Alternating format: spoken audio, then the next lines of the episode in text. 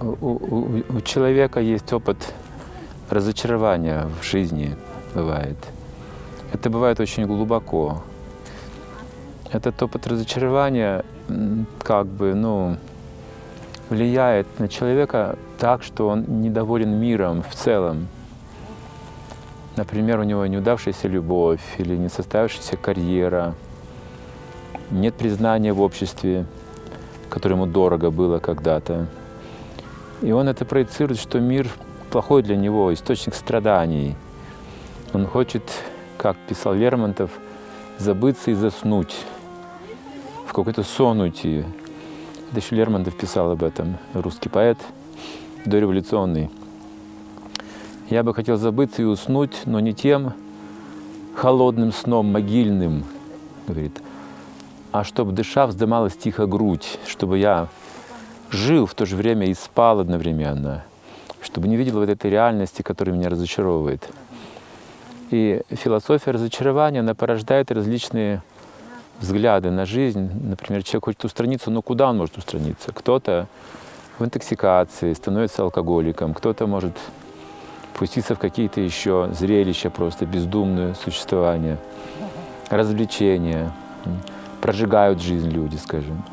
И даже это доставляет страдания все равно. Теряют здоровье, теряют разум, разрушаются семьи окончательно. А вот, вот эта виртуальная реальность, которую он создает, уходит в свою реальность, где как бы нет страданий, нет разочарований, потому что это мое творение, не на кого обижаться, некого винить. Я сам регулирую там свои отношения, образы, жизнь. Но древние веды говорят об этом, что вот этот мир — иллюзия. Он как бы является сном, но сном Бога, не нашим сном. То есть, если бы это был мой сон, я бы мог все-таки управлять как-то. Поэтому я и создаю свой сон в виртуальной реальности. Из сна Бога в свой сон хочу уйти, чтобы там быть хозяином. Потому что вот этот сон все-таки неуправляемый, в нем хозяйничает Бог. Сон Бога тоже своего рода реальность, но жизнь проходит как сон, безвозвратно. Ночной сон проходит, мы просыпаемся, больше его нет. Дневной сон, день проживает точно так же проходит, его нет. Год проходит, его нет. То есть все как сон, как будто бы сон. И вот человек хочет найти реальность, где бы он мог жить счастливо, как он хочет, например. Вот он создает вот эту искусственную реальность, как бы желаемую для него. Но интересно то, что он не создает что-то новое, он подражает той реальности, в которой вот видит божественную реальность, вот это божественный сон повторяет. Те же образы, может создать виртуальную иллюзию океана или пространства, или комнаты, или вот этих гор виртуально создать, скопировать реальность на самом деле. Это вызывает как бы гордость творением, значимой собственную. Вот интересно в психологии, что человек не удивляется лаю собаки. Ну, собака лает и лает, нормально. Но если человек лает по собачьи, он очень удивляется. Он даже будет платить деньги, чтобы пойти в цирк посмотреть, как люди подражают животным, допустим. То есть вот эта имитация привлекает, иллюзия привлекает. Также в это- вот этот мир тоже получается как бы, ну, тоже какая-то э, реальность созданная, сотворенная, да, из каких-то материальных элементов. Просто материя, но как искусно она вот хитро сплетается здесь, что мы видим тут горы, воздух. А тогда это же материя в разных качествах, в разных проявлениях, в разных климатах, допустим. Такое разнообразие создается. Это тоже более или менее как бы, ну, материально все. И человек не восхищается потому что разочарован в жизни, он не видит света солнца больше, не восхищается э, свежим воздухом, потому что он страдает внутри, может быть, его не любят, может, он потерял жену, может, он потерял машину, может, он потерял деньги, может, ему, его мечты не сбываются, и тогда он не видит этой красоты, которая создана для него в лучшем виде. И вот человеку нужно учиться видеть эту красоту мира, красоту человека познать, когда мы познаем красоту людей, красоту мира, мы не будем разочарованы. Мы увидим его, эту красоту, как отражение высшей реальности божественной. Например, вот отражение, оно иллюзорно, но красота, которую оно отражает, реальна. Поэтому можем по этому отражению понять, что есть настоящий прекрасный мир, который отражается вот в этом мире. Говорится, что на небесах, то есть здесь мы видим отражение такое. И вот для этого нужно как бы занять свое место, вот, вот это тело, рожденное этой природой, вот, вот в этом мире, созданном да, временно Богом, как сон.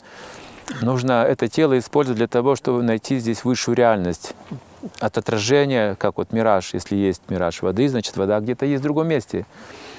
Но, как правило, мираж, отражение и реальность в противоположных направлениях. И вот люди ищут в другом сейчас направлении. Они из этой реальности создают еще одну реальность, еще дальше уходят от реальности. Потом там тоже эта программа устаревает, они отбрасывают новую программу, еще более, более для них. И так они уходят, уходят в эту иллюзию еще глубже.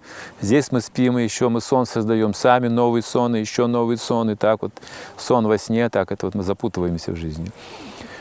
И когда все-таки это вот божественная реальность, тут, кроме всего прочего, что мы можем создать образы какие-то, желаемые э, образы, в этом мире это творение как бы Бога, и здесь нас ждут особые неожиданности, которые для нас предназначены, особые события, которые для нас предназначены, для нашего совершенствования. У каждого выделяются определенные трудности, определенные задачи жизни, которые мы должны научиться преодолевать. И так мы формируем силу характера, внутреннюю вот эту энергию решимости, воли, способность достигать целей, преодолевать трудности. То есть мы так вырабатываем силу, внутреннюю силу в этом мире. В виртуальном мире это сложно. Вот, ну, может быть, спорт позволяет еще тоже вот человеку достигать каких-то целей. Это вот человеческие игры тоже такие. Поэтому, кроме виртуальной реальности, которую мы создаем для того, чтобы вот, ну, показывать что-то, обучать, скажем, или новые технологии, еще очень важны практические какие-то занятия для людей. Например, можно показать э, горы. Это привлечет человека даже разочарованно может привлечь, как это красиво, как это хорошо. А теперь, пожалуйста, практически пойдем на восхождение. Теперь мы проверим себя, да, вот и об этом поют песни, там выделяются герои, характеры, там начинается жизнь какая-то, проверка себя. Вот эта жизнь, адреналин начинает, то есть человек начинает сознавать свою жизнь в трудностях, соизмерять свой характер, познает себя, что он может, что не может, как он может идти дальше, каким путем. И постепенно, постепенно человек, преодолевая трудности, он станет настолько сильным, что этот мир он увидит не как океан непреодолимый, да, а как, говорится, лужицу в отпечатке копытца теленка. Вот это веды говорят. Обретет такое могущество, то есть божественное могущество. И будет безгранично счастлив, что он океан страдания может переплыть этот, преодолеть эти трудности. То есть для этого нужна сила внутренняя. А в той виртуальной реальности человек, он занимает свои чувства и ум, как эмоцию, как восприятие, как переживание, но там отсутствует принцип как бы разума, выживания, допустим. Вот. Он становится а, слаб, слабым разумом, что там не нужно бороться, не нужно что-то преодолевать, там только наслаждаться, вот, только вот в таком состоянии комфорта пребывать. Я слышал, что один мальчик не так давно, он убил собственную маму, как выяснил, и потом сходил в школу еще после этого после школы еще вернулся, увидел, что мама на самом деле мертва. Он не сознавал, что он убил ее, потому что играл в компьютерные игры, и там убивают людей. Он просто решил проверить, как это убить человека на самом деле, что это такое. И как бы убил маму, что просто посмотреть. То есть это вот пример того, как эти игры, они отнимают разум у человека. И когда он понял, что это трагедия, он не сразу да, осознал, что это, что такое смерть вообще, потому что в компьютере смерть вот убил, снова программу восстановил, снова можно убивать. Игра, просто игра. И вот этот мир, он не игра, потому что здесь мы должны побеждать себя. Либо страдания, да, либо мы побеждаем себя. И вот страдание говорит о том, что это не игра, это игра Бога, но не наша игра. В этой игре, если мы нарушаем правила, мы страдаем. Вот мы учимся не нарушать правил вот в этой игре Бога, в материальном творении.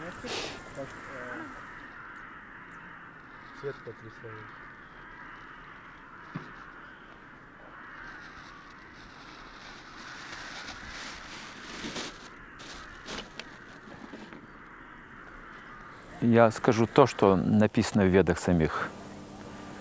А, Будда – это один из аватар Всевышнего. Их описывается 10, 10 основных аватар.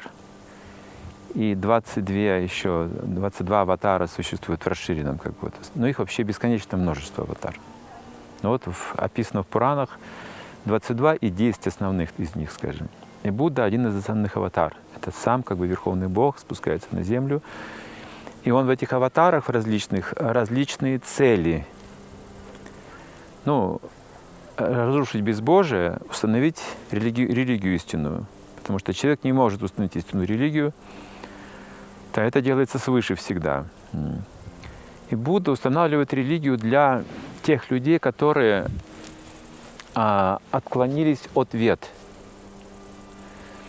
То есть в ведах описываются различные жертвоприношения как путь к духовному совершенству. И в некоторых жертвоприношениях рекомендовано закладывать животных, предлагать жертву. И с течением времени как бы суть, смысл жертвоприношений утратилась. Люди стали просто э, убивать животных, чтобы просто их есть. Стали к животным относиться высокомерно. Вот как сейчас, скажем, да? И Будда пришел, чтобы запретить все ведические жертвоприношения и отвергнуть веды для этого. И утвердил принцип ахимса, ненасилия, сострадания нравственности. И он установил отречение от этого мира и законы кармы. Если ты убиваешь, ты будешь убит. Вот это он говорил. Да? Также он проявлял мистические совершенства, чтобы убедить людей. Например, он мог сидеть напротив, напротив заходящего солнца и бросать тень навстречу солнцу. Вот Будда мог так делать. Он проявлял такие ситхи способности. И люди видели, что это сверхъестественное существо Будда. Вот. И он говорил, имел вот это сострадание, вот эту особую любовь к миру отношения. И он говорил, что вот эти материальные желания являются причиной страданий. Если вы избавитесь от материальных желаний, вы избавитесь от страданий. Это как бы отречение. В этом как бы все пути духовные сходные. Все духовные пути сходные. Все говорят об отречении и знании. А вот цель отречения знания может быть отличаться, потому что есть люди, которые убивают животных, они не видят в них душу, не сознают душу. Вот для людей, которые не осознают душу, цель нирвана, не духовный мир. Они не сознают душу, духовный мир не понимают. Для них, говорится, нирвана, освобождение от страданий, где нет ничего. То есть там... Ну, это как христианство. Для... Они не видят душу в, в животных. То же самое, да. Христианство не считает, что животных... Животных нет души. То же самое, да. Отсюда вот эти бойни, скотобойни, потому что люди тратят духовное знание и видение. Для них сейчас, сейчас как бы буддизм получается самая нравственная религия, потому что запрещает, не, насилие запрещает. И это чудо, то, что Будда сделал, что люди материалистичные отказались от насилия. Обычно материалистичные люди не отказываются от насилия, только высокодуховные люди отказываются от насилия. Но Будда сделал так, что даже люди материалистичные отказываются от насилия и идут путем сострадания. Вот это его вклад был. Но он пришел именно для этой категории людей, именно, вот для этой категории людей.